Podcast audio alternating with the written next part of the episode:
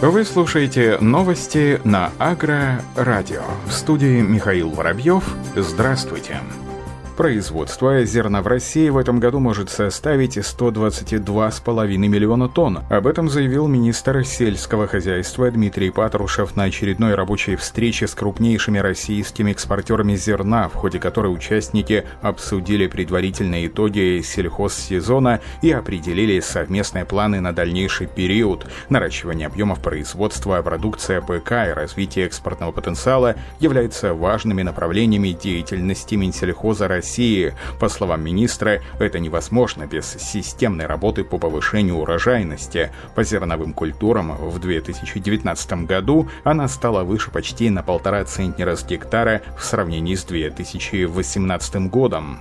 В текущем году планируется сохранить набранный темп, в том числе за счет применения аграриями современных технологий производства. Министр обратил внимание участников мероприятия, что в сложившихся социально-экономических условиях удалось обеспечить стабильность внутреннего рынка и ценовой ситуации. Минсельхоз предпринял ряд конкретных действий для обеспечения продовольственной безопасности России, которая является главным и неизменным ориентиром ведомства. В частности, с 1 апреля впервые был введен механизм квотирования экспорта. Кроме того, чтобы не допустить дефицита продовольствия, Евразийской экономической комиссией был установлен временный запрет на вывоз из стран ЕС отдельных видов товаров, в том числе ржи, риса, соевых бобов и подсолнечника до 30 июня этого года. По предварительной оценке министерства, в текущем сельхозгоду за рубеж направлено более 40,5 миллионов тонн зерна. Внешняя торговля оценивается в 8 миллиардов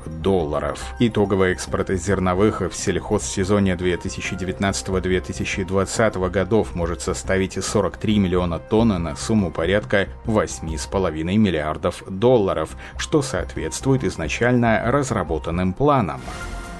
Липецкие аграрии сделали акцент на выращивании стратегических культур. Более 80 миллионов рублей из федерального бюджета в этом году получили аграрии Липецкой области на развитие производства рапса и сои. Культуры, по словам специалистов, стратегические. Об этом сообщает пресс-служба Министерства сельского хозяйства. В помощь регионам в этом году ввели господдержку. Дотации как раз рассчитаны на производителей рапса и сои. На федеральном уровне задачи стоят амбициозные амбициозная к 2024 году вдвое увеличить экспорт сельхозпродукции и рапсовому сырью здесь отведена не последняя роль. Обильное цветение рапса позволяет рассчитывать на хороший урожай, ориентировочно до 40 центнеров с гектара. При содержании масла в среднем 38% выйдет более полутора тонн богатого полезными свойствами масла. Оно высоко ценится на рынке во всем мире. Его используют в пищевой промышленности, производстве биотоплива и косметики, рапсовый шрот – отличная добавка в корма для птиц и животных. В прошлом году липецкие аграрии получили рекордный урожай рапса – около 100 тысяч тонн. Каждый год площадь посевов рапса в регионе увеличивается. Сейчас этой культурой занято 55 тысяч гектаров. Аграрии тестируют новые сорта и гибриды, устойчивые к погодным аномалиям. Отличительной особенностью новых сортов является высокое содержание масла и белка. Генетики нашли способ повышения урожайности цитрусовых. Американские и китайские молекулярные биологи открыли цепочку генов, которые заставляют стволовые клетки в стеблях боярышника, апельсиновых деревьев и других растений прекращать рост таким образом, чтобы образовать острые шипы, крючки и похожие на них защитные приспособления. Об этом сообщает информационное агентство «Наука ТАСС». За сотни миллионов лет эволюции растения выработали множество приспособлений, которые защищают защищают их от травоядных животных и паразитов. Среди них токсины, а также колючки, шипы или иголки. Генетиков и селекционеров давно интересует, как можно отключить подобные защитные приспособления, на поддержание которых растения тратят много энергии. Это может сделать их не только более безопасными для фермеров и обывателей, но и значительно повысить урожайность многих сельхозкультур, в том числе фактически всех цитрусовых растений. Группа молекулярных биологов сделала большой шаг в сторону решения этой проблемы. Они изучали, как растут стволовые клетки цитрусовых растений, которые отвечают за формирование этих шипов. Исследования ученых закончились открытием трех генов, совместная работа которых заставляла стволовые клетки тормозить свой рост и деление таким образом, чтобы вместо побега они формировали острый шип. Если исследователи научатся управлять работой этих генов, они смогут создавать растения без шипов. Как надеются исследователи, их открытие позволит селекционерам и генетикам создать новые сорта апельсинов и других цитрусов, а также других растений, которые будут одновременно более урожайными и при этом менее опасными для человека при сборе урожая или уходе за ними во Всероссийском научно-исследовательском институте селекции плодовых культур провели работу по формированию базы данных микросателлитных профилей 74 сортов смородины красной, 53 сортов черной смородины и одного сорта крыжовника. С увеличением количества сортов плодово-ягодных культур актуальным становится процесс идентификации сортов. В современных исследованиях по изучению генетического разнообразия и идентификации растений, картированию генов и геномов востребованной высокоэффективной оказалась маркерная система SSR-маркеры. Эта система часто используется при изучении межвидового и внутривидового генетического полиморфизма плодовых и ягодных культур. Исследование проводилось с использованием 14 SSR-маркеров. Полученные данные представлены в базе данных, которая может быть использована для идентификации идентификации сертификации сортов смородины, составления генетических паспортов поможет в уточнении родословных, защите авторских прав селекционеров и фундаментальных исследованиях генома представителей рода смородина.